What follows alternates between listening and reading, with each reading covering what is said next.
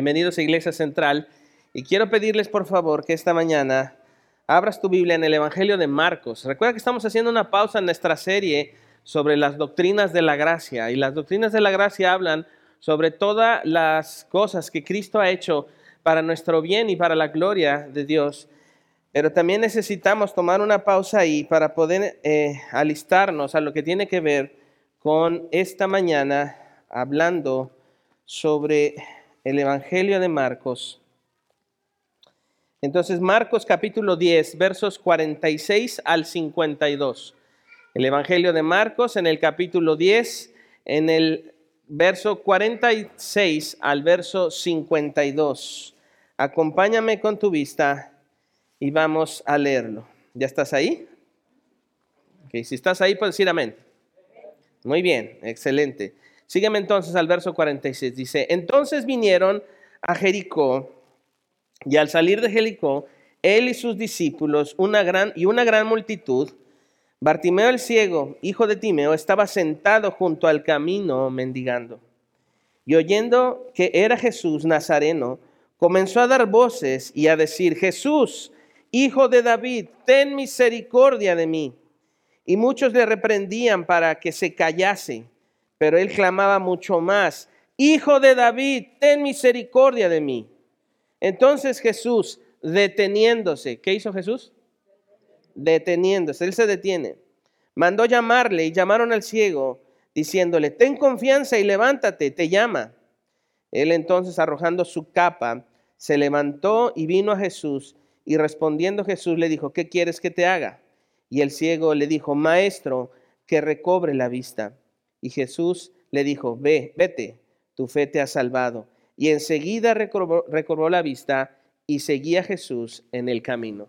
Vamos a inclinar nuestro rostro y a pedir a Dios su ayuda para entender su palabra. Padre, gracias por tu palabra y gracias por las cosas que Jesús hizo aquí entre nosotros, porque ciertísimamente Él estuvo entre nosotros y nos enseñó cosas que ahora nosotros necesitamos recordar y vivir en la práctica del Evangelio. Y ahora que estamos en esta parte donde Jesús se, atraviesa en la vida de este ciego, nosotros queremos tomar esa parte y que tú nos ilustres en tu palabra y nos indiques cuál es lo que hoy tú quieres que aprendamos. Y pedimos esto en el nombre de Jesús. Amén y amén. Esta es la historia del antes y el después de una persona que no tenía vista. Esta es la historia de alguien que estaba ciego, pero que ahora tiene vista. Este es el relato de un hecho verdadero. ¿Sabías que todas las cosas que están en la Biblia son hechos verdaderos?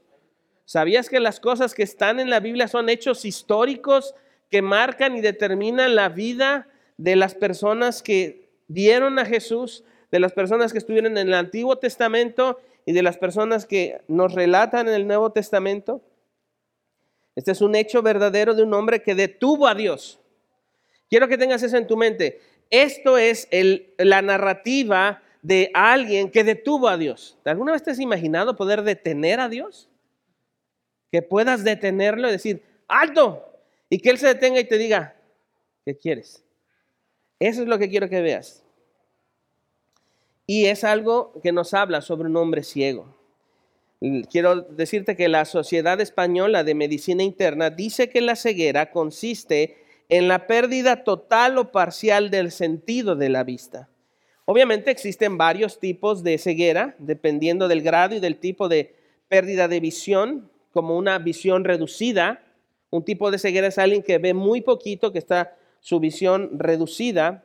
Otro tipo de ceguera es la pérdida de una zona visual de tu ojo, que puedes ver un cachito de este lado, pero de este lado ya no puedes mirar. Esa es una ceguera parcial, podríamos decir. Y el daltonismo, que también quiere decir que no puede distinguir algunos colores o la mayoría de ellos. Yo tengo por costumbre y además me encanta, no sé si algunos aquí conocen al doctor Paul, que es un veterinario que sale en National Geographic y a mí me encanta el doctor Paul. Bueno, me sé casi las temporadas de memoria. Y el hombre es un bárbaro porque sabe y, de plano ayuda a muchos animales y, les, y es buenísimo como veterinario y toda su capacidad para ayudar a animalitos chiquititos como animales grandes, y no importa cuál sea su género, el asunto es que el hombre es daltónico. no puede mirar lo que nosotros vemos en esta serie tan buena, es obviamente un, reality, no puede él mirar lo que nosotros vemos. Gracias. Y entonces es, es, es irónico de cierta manera porque él no puede entender lo que nuestros ojos miran a través de los colores que miramos. Ese es un tipo de ceguera. Ahora, Bartimeo nos dice la Biblia que era un ciego que estaba en el camino. Jesús va para Jericó, va pasando hacia Jericó, él va encaminado, perdón, saliendo de Jerusalén y va hacia Jericó y en el camino está alguien conocido que es un ciego. Entonces, si tú dijeras, ¿alguien conoce aquí a Bartimeo? Ah, sí, es el ciego que está en el camino hacia, digamos aquí en Cuernavaca, es el que está por plan de Ayala, ahí donde está al lado de la cubana, siempre ya está pidiendo dinero. Es un ciego que todos conocemos. O aquí diríamos en un sentido muy mexicano, es un cieguito que conocemos. Porque siempre como cuando sentimos feo, como que hacemos chiquititas a las personas, ¿no? Es un cieguito, es una, una personita ahí que, que conocemos, ¿no? Es alguien que siempre está pidiendo dinero. Ahora, él no ve, pero lo interesante es, él no ve, pero ¿por qué necesita dinero? Él en alguna ocasión podría decir que el dinero que ha recibido de otros, él sabe cuál es la inscripción de esa moneda? ¿Sabe quién está en esa moneda? Puede ser que al tocarla podía tener una idea, pero no estamos seguros que él pudiera entender eso. En algún momento Bartimeo tendría familia. ¿Pedía dinero para ayudar a su familia o para qué pedía dinero Bartimeo?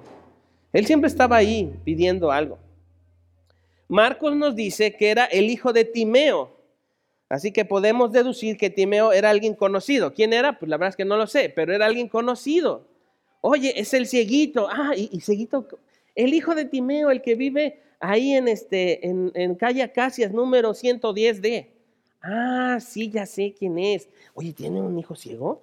Sí, yo no sabía. ¿Es el que está ahí en las tortas de la cubana? Sí. Bien, iglesia central patrocinada por la cubana. Pero el asunto está en que es así.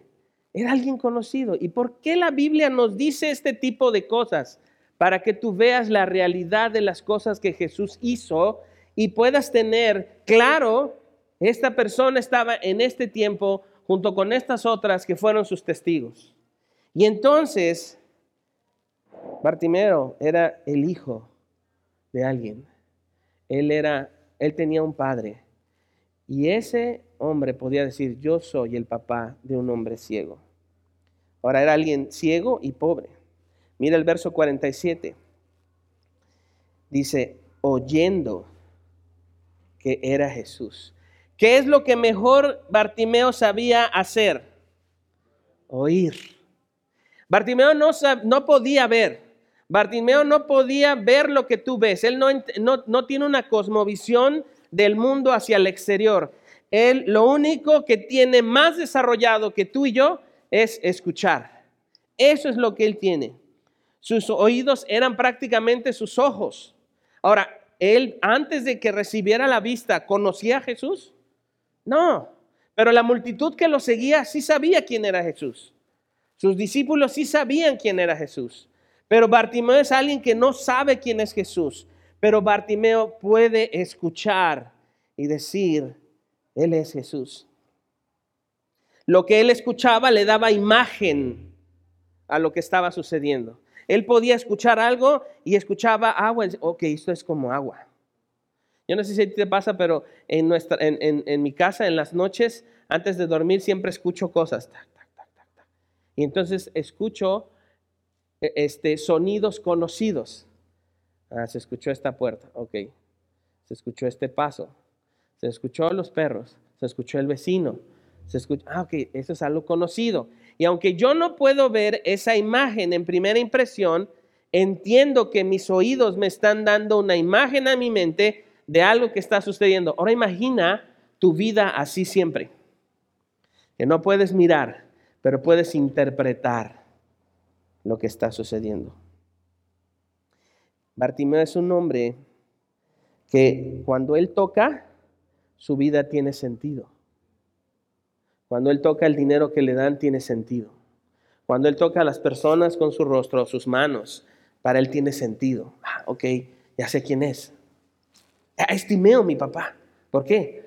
Porque está panzoncito y tiene mucha barba. Ah, pues está chaparrito. Ah, sí, eres tú. Ah, mi papá. sí, es Bartimeo, ya sé quién es. Es Timeo, perdón. En una ocasión, cuando ya estaba muy chico, eh, íbamos en, un auto, en una calle, y de repente se me ocurre sacar el rostro para sentir el aire y una astilla de madera ingresó en este ojo. Así. ¡ah! Inmediatamente sentí así, y de esas veces que te quieres rascar el ojo, pero no puedes. Y me acuerdo que lo primero que hicieron fue llevarme al doctor, y el doctor me dijo, es que tienes una astilla. Yo pensé que tenía un palo así atravesado. No, era una astilla chiquitita, chiquitita, muy fina. Y entonces tuvieron que ponerme un tranquilizante y sacar así del ojo, como si fuera una espinita, ¿no? Y gracias a esa astilla, puedo decir que este ojo, me decía el, especialista, dice, tu ojo es una, como de una persona de 70 años o más. A la edad que tienes, tu ojo está tan lastimado que es como si tuviera muchas escamas toda, toda la, todo el ojo. Entonces tiene tantas escamas tu ojo que tienes que tener mucha precaución. Entonces imagínate que yo estuve casi dos semanas con este ojo tapado y el sol me lastimaba, yo no podía estar. Y estaba chico, o sea, yo creo que estaría aquí en la primaria, una cuestión así, pero no podía ver. Ahora, imagina una vida sin poder ver. Ahora, quiero que pongas esto en tu mente. ¿Qué pasaría si atravesando esa puerta te quedaras sin vista? ¿Cómo sería el lunes mañana para ti? ¿Cómo cambiaría tu vida si hoy perdieras la vista? ¿Cómo sería hoy en la noche cuando escuchas al doctor, acabas de perder tu vista para siempre. Nunca vas a volver a ver. ¿Qué, qué, cosas te hubiera gustado hacer? ¿O qué, qué cosas te hubiera gustado ver más? En la mañana le preguntaba eso a mi esposa y me dice, me hubiera, gustado haber leído más lo que la Biblia dice.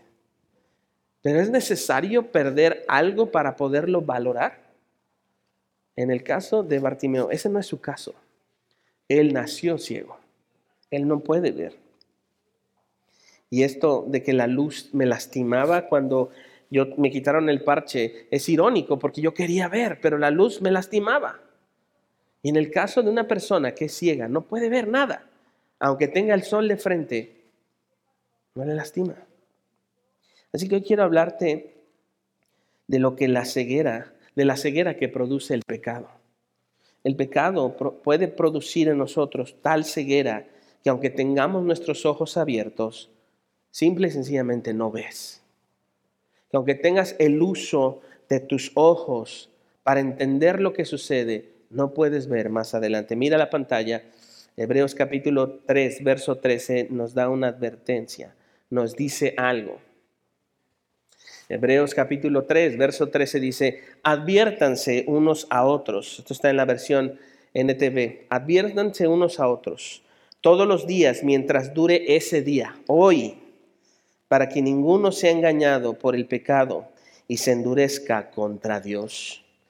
Mira la importancia de esto. El pecado produce a dos cosas en este eh, eh, verso 13 de Hebreos 3. Pero la primera palabra que quiero que veas es adviértanse. Y esta advertencia cae en la razón y en el ecosistema de la iglesia. Adviertan, la palabra adviértanse está dentro de una forma plural que dice tú y yo tenemos que advertirnos, tenemos que estar alerta, tenemos que entender que necesitamos el consejo de otros y entre nosotros y cuidarnos y cubrirnos.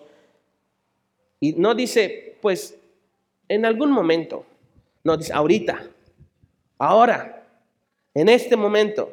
Y mira tu pantalla, dice, para que ninguno, ninguno quienes, la iglesia, nosotros, tú y yo, yo como el pastor, tú como, como la iglesia. Y yo que soy parte de la iglesia. Recuerden que el pastor no es un agente fuera de la iglesia, es parte de la iglesia.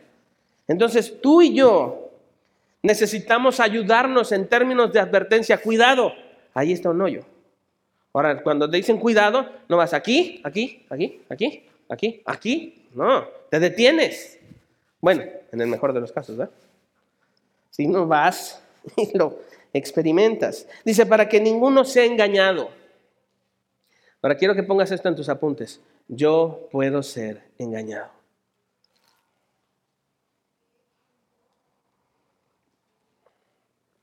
Yo puedo ser engañado. Yo puedo ser engañado. Y esto es algo que, no, ¿cómo crees? A mí no me puede pasar eso. Yo no estoy ciego. Bueno, vamos a hacer un diagnóstico bíblico para ver si eso es verdad. Que ninguno se ha engañado por el pecado y se endurezca contra Dios. Ahora pon esto en tus apuntes. Yo puedo endurecerme contra Dios. Si la Biblia dice que somos capaces de hacer algo, es porque eso puede sucederme a mí y puede sucederte a ti. Por eso muchas veces les he pedido que nunca me pongan en un pedestal como, no manches, el pastor, bueno, hasta cuando pasa su sombra casi, casi que nos tira. No, lo que ves es lo que hay. Ni yo, ni mi esposa, ni mis hijos somos la picudez del mundo, no es cierto. Pero lo que quiero que veas aquí es que tanto tú como yo podemos ser engañados por el pecado y nuestro corazón se puede endurecer a tal forma que vamos a estar en contra de Dios. El mayor problema de la ceguera espiritual que produce el pecado es el resultado al final del verso 13 de Hebreos 3, estar en contra de Dios. ¿Alguna vez te has puesto a pensar qué significa estar en contra de Dios? ¿Alguna vez te has puesto a considerar en tu mente que lo que haces puede decir o no que estás en contra de Dios? Ahora, ¿cómo es estar en contra de Dios? ¿Lo has pensado? Estar en contra de Dios es esto. No te voy a hacer caso. No me importas, Dios. Yo quiero ser Dios, no tú. No te metas en mi vida. Ahora no te necesito. Cuando te necesite, te buscaré. Si es que quiero. Eso es estar en contra de Dios. Eso es. Y mira, quiero que veas esto. La palabra engaño hace referencia a esto. Pon atención y si quieres apuntarlo. La palabra engaño hace referencia a fraude, a una artimaña. ¿Qué es una artimaña? Lo veríamos aquí como la típica chamaqueada, pues. ¿Cuántas veces te han chamaqueado aquí en, México la palabra chamaqueado es, te, te engañaron como a un niñito, pues. A mí me han chamaqueado muchas veces. Por ejemplo, a mí me gusta mucho ir al mercado, al López Mateos. Y siempre, siempre, los de la fruta, siempre me chamaquean. Les digo, ahora sí, voy a, primero voy a pasar y voy a recorrer todos los de estos y no me la van a hacer. Y entonces ya sabes, estoy viendo el precio, no, este no. Y ya le veo la cara así de, te voy a chamaquear. No, este no. Entonces el que aquí está bueno. Voy, regreso y llego seguro. Y llego a casa y abrimos todo y, ay, me metieron dos manzanas que estaban mal. Me chamaquearon. Y luego voy a casa de Gerson y tiene unas manzanas bien buenas. Y digo, ¿cómo le hiciste? Ay, pastor, es muy fácil. Ah, me chamaquearon. ¿Ves? Entonces a eso, hace, a eso hace referencia, fraude, artimaña. Y pero esto es lo más grave. Esta palabra es un comparativo con la fuerza del placer de la lujuria. La lujuria tiene una fuerza placentera que es comparada con un fraude. Un fraude, un engaño. Así que mi pecado y tu pecado nos arrastra a una ceguera. Lo que está por resultado estar endurecido contra Dios. Una, una manera de entender cuando estamos endurecidos contra Dios es cuando ya nos vale pasas de alto. Dios te dice alto. Detente. Vas, vas al precipicio. Un corazón endurecido. Ahora, ¿cómo saber si estamos endurecidos contra Dios? Aquí hay unas preguntas que creo que son buenas. Vamos a hacer un diagnóstico de nuestra ceguera. Mira esto. Pregúntate, ¿estoy dispuesto a que Dios gobierne mi vida totalmente? ¿Me molesta todavía? ¿Estoy dispuesto, estoy dispuesta a que Dios gobierne mi vida en el aquí, en el ahora y para siempre? ¿O sigo como, creo que es un poco exagerado, ¿no, Dios? O sea, bájale tantito, o sea, no, no seas tan duro, o sea, échame tantitas porras, que yo me sienta que salgo de los domingos así como que, venga el lunes, vamos a echarle ganas. Segunda pregunta, ¿me molesta que la Biblia señale mi pecado? Me enfada que, Dios sea tan incisivo en términos de mi pecado. Me enfada que la Biblia me estorbe. ¿Por qué, siempre nos pasa a los, a los cristianos que nos gusta mejor, vamos a hacer devocional, pues en Salmos, ¿no? Porque ahí dice que, Jehová es mi pastor y nada me faltará. Y mañana, pues también, y mejor brincamos ahí lamentaciones porque, oh, puros problemas, de por sí la vida es mala y vamos a lamentaciones. Y luego, pobre, Lamentaciones capítulo 3, el hombre que está escribiendo, yo soy el que ha recibido el látigo de tu desprecio, el que ha sido azotado. Digo, no, mano, no, no, no, este amigo está mal. De por sí la vida es difícil. Y mira esta pregunta, ¿sientes indiferencia por la verdad? ¿Hay una indiferencia en tu corazón? Decir, ah, ahorita no. Y última pregunta, ¿diezmas tu vida a Dios? ¿Diezmas tu vida Dios? Solamente te voy a dar el 10% Dios de mi vida. El 90% yo lo gobierno. Diezmar a Dios nuestra vida es mantenerlo nueve pasos atrás y solamente dar un paso con Él. Decíamos que puede haber ceguera parcial o total. Ahora, pregunta esto, ¿qué áreas de tu vida son puntos ciegos? ¿Qué áreas de tu vida son puntos ciegos? Algunos saben que a mí me encanta el fútbol americano.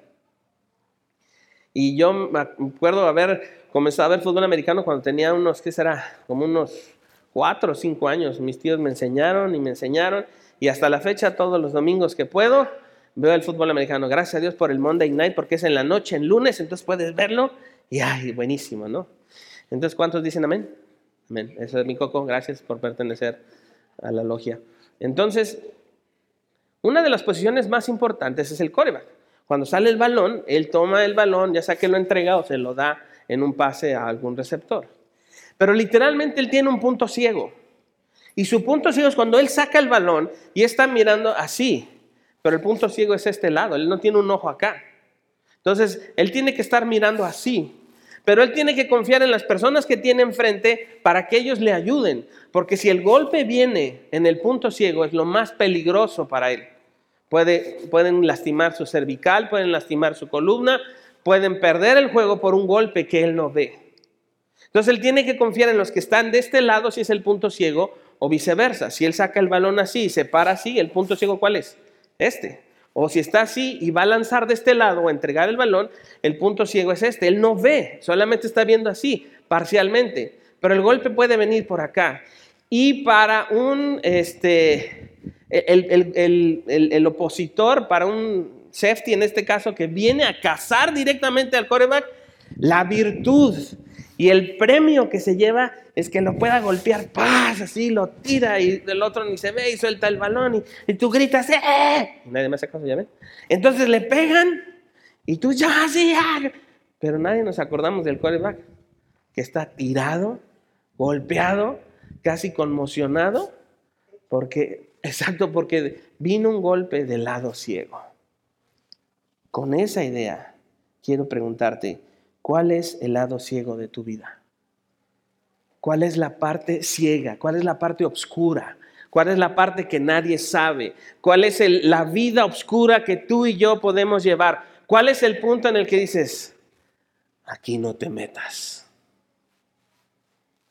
¿Cuál es el punto donde sigues siendo ciego. Déjame ayudarte con algunos ejemplos. Si la rebeldía es una forma de respuesta en mí, hay ceguera en mi corazón. Rebelión. Siguiente punto. Siguiente punto ciego, que no puedes mirarlo. Si la indiferencia y el cinismo la veo como una virtud en mí, soy un ciego. Si hay virtud en mi indiferencia, no, sabes que eso no me importa, eso, no me interesa. Eso no, es, eso no está en mi radar. Si tú ves virtud en eso y en el ser cínico, sí lo hago y qué, eso es un punto ciego. Eso es un punto ciego. Si el dinero es la fuente de mi confianza y de mi paz, estoy ciego. Si yo estoy tranquilo por la cantidad de dinero que traigo en mi bolso, por la cantidad de dinero que tengo en mi cuenta, y ahí está mi virtud y mi paz, estoy ciego. Ahora escucha esto, si la venganza es algo que atesoro para defenderme contra algo o contra alguien, estoy ciego. Ese es el lado ciego. No se ve.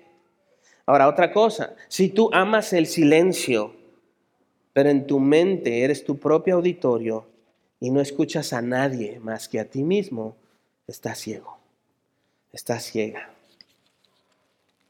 Ahora, si echas mano de ser un gran cristiano, de ser alguien orgullosamente cristiano, de tener mucho tiempo en la iglesia, de ser un gran religioso y no echar mano de Cristo, estás ciego. Estoy ciego. Si usas de machismo o feminismo, estás ciego, estás ciega. Machismo, yo soy el rey. Feminismo, estamos en contra de todos. Están ciegos, estamos ciegos. ¿Y sabes qué? En nuestra ceguera el golpe será más duro. El golpe va a ser más fuerte porque no vemos. ¿Y sabes cuál es la peor ceguera? Apunta esto. La peor ceguera es negar nuestra necesidad de Cristo. La peor ceguera es decir, no necesito a Cristo ahora. La peor ceguera es seguir equivocándome en las mismas cosas de la misma manera, con advertencia o sin advertencia, y negar que necesito a Cristo. No, es que yo ya estoy bien, o sea, así como estoy. Nomás, como decimos los mexicanos aquí en Cuernavaca, Señor, tú nomás ponme donde hay, de los demás yo me encargo. Tú nada más échame la bendición, de lo demás yo me encargo. Y tú ahí sentadito en tu trono, ayúdame que de lo demás yo me ayudaré. Ese es el primer mandamiento mío.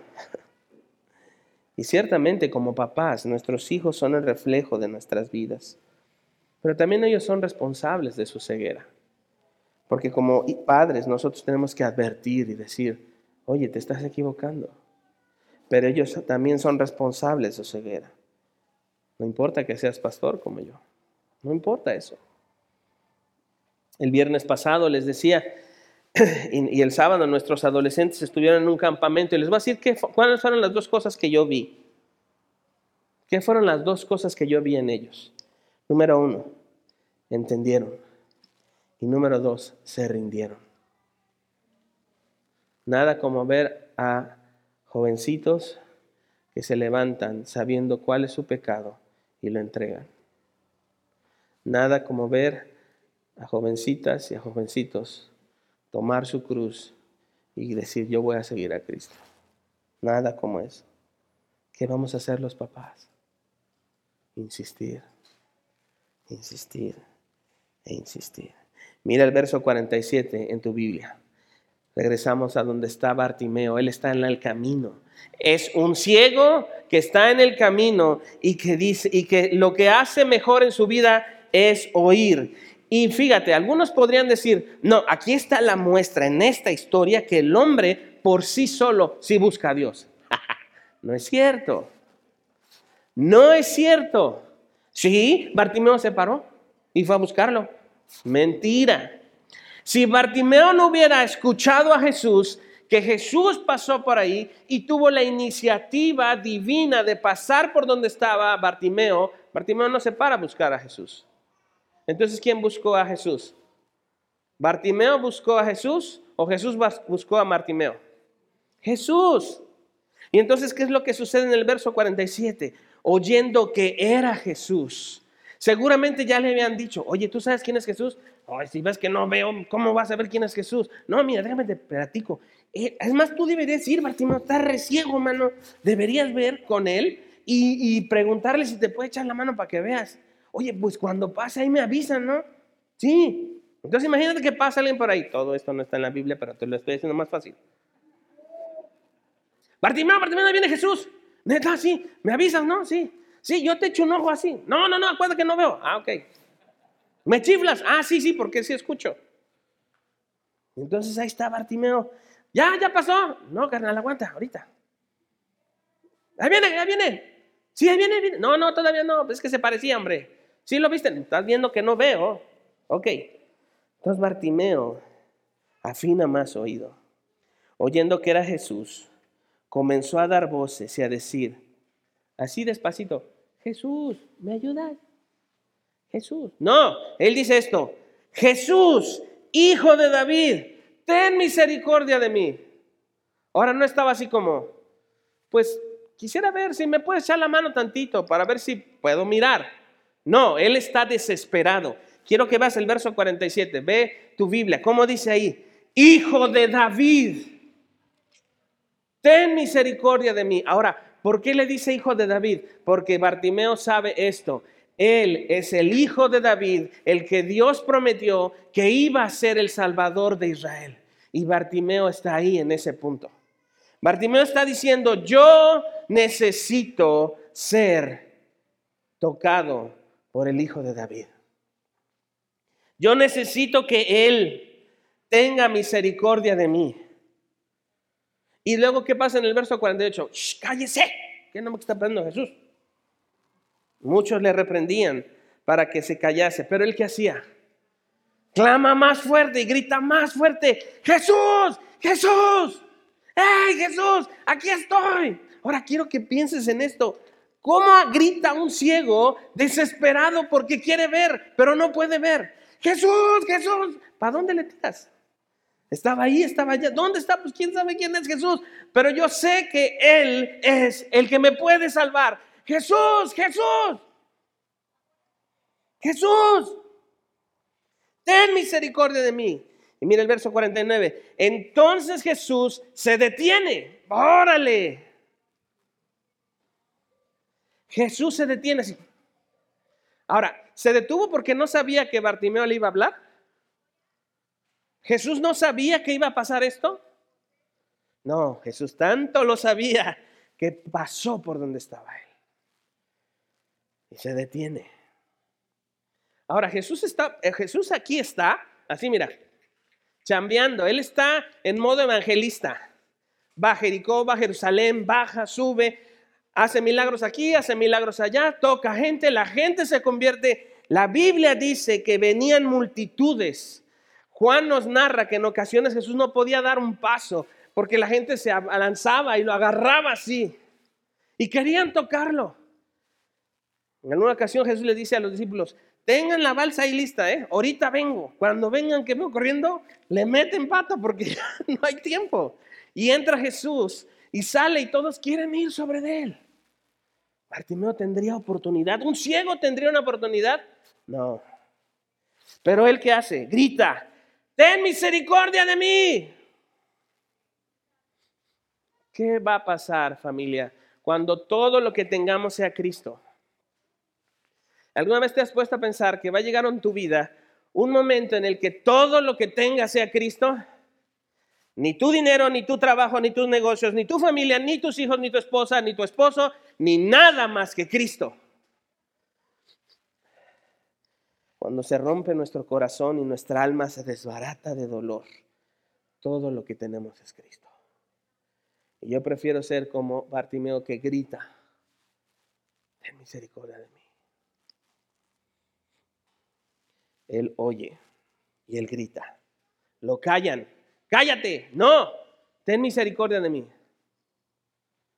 El día que yo tengo una consejería porque tú estás desesperado, porque estás gritando que Dios tenga misericordia de ti, es porque Cristo ya viene al otro día. ¿eh? O sea, de plano. Pero estamos desesperados por Jesús. Jesús es nuestra primera esperanza como la última. Jesús es el que a que le gritamos y le gritamos más fuerte. Ahora no estoy diciendo que nos ponemos aquí a gritar como locos, pero lo que sí es que nuestra alma tiene que estar medida por cuánto necesitamos a Dios. Henry Scougal en 1649 dijo esto, el valor de un alma se mide por la grandeza de lo que más ama. ¿Cuánto vale tu alma? ¿Cuánto pesa? ¿Cuán grande es tu alma? ¿Cómo se mide eso? Se mide por lo que más amas. Y este ciego empezó a amar y empezó a gritar y empezó a suplicar y Dios se detuvo. ¿Alguna vez has detenido a Dios? En la Biblia hay alguien que sí lo hizo y lo detuvo. Detuvo a Dios. Entonces Jesús, deteniéndose, mandó a llamarle y llamaron al ciego diciéndole, ten confianza, levántate, te llama. Entonces imagínate el cuate de, Bartimeo que está con él. Bartimeo, sí, te hizo caso, mano, árale, párate. Entonces, ¿cómo sería para Bartimeo? ¿Habría alegría en él de que Jesús se detuvo? Ahora, en ese momento Bartimeo sabe que él lo detuvo. No, porque él no ve. Bartimeo no sabe que lo detuvo. Tendrá muy buen oído, pero él no sabe que Dios se paró. No, no lo sabe. Y entonces ya Jesús se detiene.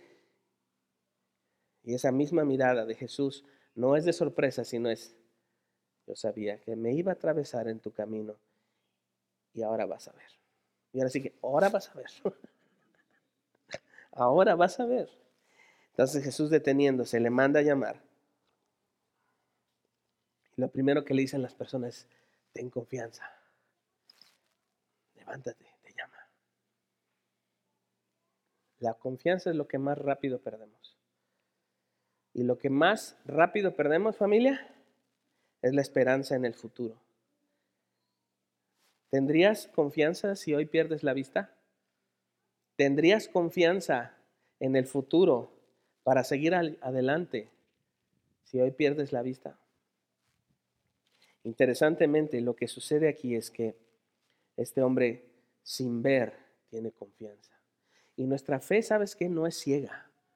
Nuestra fe tiene un destino, es Cristo. Por eso dice, voy a dar el paso de fe ahora sí. Eso no existe. Nos han enseñado desde los 80 que tú da el paso de fe, ándale, échale ganas. Eso no existe.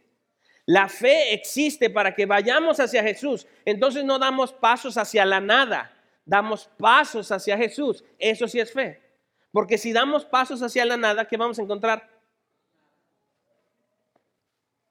La fe no es un hueco en el cual decimos, me voy a aventar así como, pues como de acostalazo a ver si llego. No, nuestra fe es racional y nuestra fe no atenta contra la razón, sino que la razón confirma la fe porque nuestra fe es racional. Romanos capítulo 12, verso 1 y 2. Así que hermanos, les ruego por las misericordias de Dios que presenten sus cuerpos en sacrificio vivo, santo y agradable a Dios, que es nuestro culto racional. Culto racional. Este hombre detiene a Dios y después de que lo detiene, le dicen, confía, levántate. Verso 50. Él entonces, arrojando? Su capa. Subraya eso, arrojando su capa. ¿Qué tiene un ciego pobre? ¿Qué es lo que un pobre ciego tiene ahí? Su capa es todo lo que tiene. Y entonces quita eso y va con confianza a Jesús porque sabe que Jesús es todo lo que tiene ahora. Y quiero que pienses en ti. ¿Qué tienes en tu vida? ¿Una capa sucia? ¿Confianza en el mundo? ¿Confianza en una persona? Porque es una capa sucia. Y lo que hace Bartimeo es se la quita, la avienta. Esto no me sirve para nada. No veo, pero confío en él.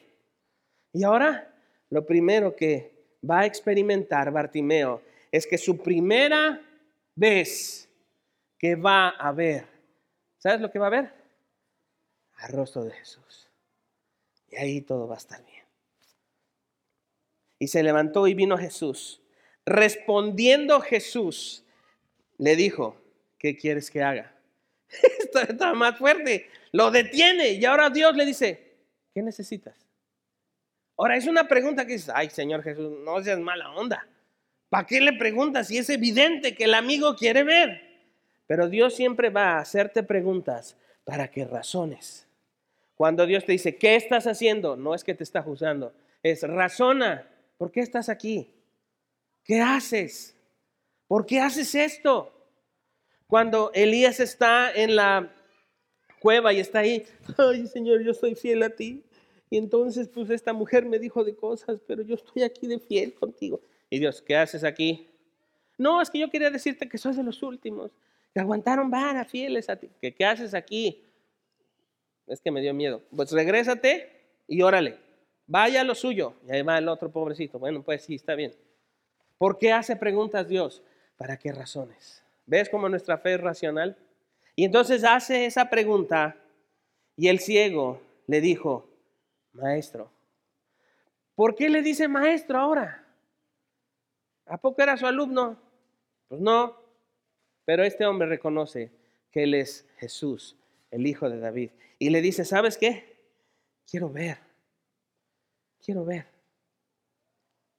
Y Jesús le responde, vete. Y todos, mm". no, pues ya, Bartimeo, sácate ya. Entonces imagínate un ciego que no ve y la primera respuesta es, vete. ¿Cuántos vete no le han dicho a Bartimeo? Toda su vida le han rechazado, toda su vida le han dicho, quítate, estorbas. ¿Qué no ves? Pues no. ¿Qué no ven ustedes que no veo? No, y Jesús le dice, vete. Yo creo que ahí como que Bartimeo, le tu fe te ha salvado. La fe es operativa. No te puedes quedar donde estás. No, es que yo ya soy cristiano. Ya No, no, no. No, no, no. No es que ya la tengo asegurado. No, no, no. No pienses eso. La vida cristiana es progresiva. No te puedes quedar ahí donde estás. Bartimeo detiene a Dios. Él se arroja con todo hacia él. Dios lo salva de su ceguera y su ceguera terminó. Entonces, mira lo que sucede. Enseguida recobró la vista y seguía a Jesús en el camino. Ahora ya el camino no es para detenerse, ahora el camino es para caminarlo con Él y vivir para Él. Ahora Él puede ver al Salvador y decir, es todo lo que necesito. Ahora, amada iglesia, ¿de qué tú necesitas que te quiten la ceguera? Puede ser que no conozcas a quién es Jesús. O puede ser que estás como el Córeba, con un lado ciego. Y el único que puede traerte a vista es Él. El único que puede quitar ese, esa, eso que te, no te deja ver es el Salvador. Es Jesús, el Hijo de David. Y entonces como este hombre puedes decir, Hijo de David, ten misericordia de mí. Ten misericordia. Acuérdate que, que soy chafa. Acuérdate que soy torpe. Acuérdate que no soy buen papá, que no soy buena mamá, que no soy buen esposo, que no soy buena esposa, que no soy buen hijo, que me he equivocado. Ten misericordia de mí. Porque el pecado me ha cegado. Y yo no quiero tener un corazón duro contra ti. Quiero vivir para ti. Porque ahora entiendo que todo lo que tengo eres tú. Es lo que necesitamos arreglar hoy, iglesia. Se inclina tu rostro y vamos a orar a nuestro Dios y a pedirle que su palabra se selle y nos ayude. También yo creo que es necesario que tú arregles cuentas con el Señor. Decirle, Señor, la neta, estoy ciego. Estoy ciego en esta área de mi vida. No he querido entender. Inclusive yo me he hecho el ciego o me he hecho ciega. Y ponte a cuentas con el Señor. Ahora, yo ya no puedo llevarte con Jesús. Haz cuenta que tú eres Bartimeo. Tú tienes que ir con Él. Y lo único que te puedo decir, ten confianza, te llama, ya se detuvo. Ten confianza, Él te llama, ya se detuvo. Habla con Él. Y si es momento de que tú le pidas perdón al Señor por pecados, si es momento que tú le pidas al Señor ayuda, si es momento que tú pidas súplica y le digas, ya estoy metido hasta lo profundo, ya me equivoqué en serio, ayúdame. Es un buen momento para poner esto en orden.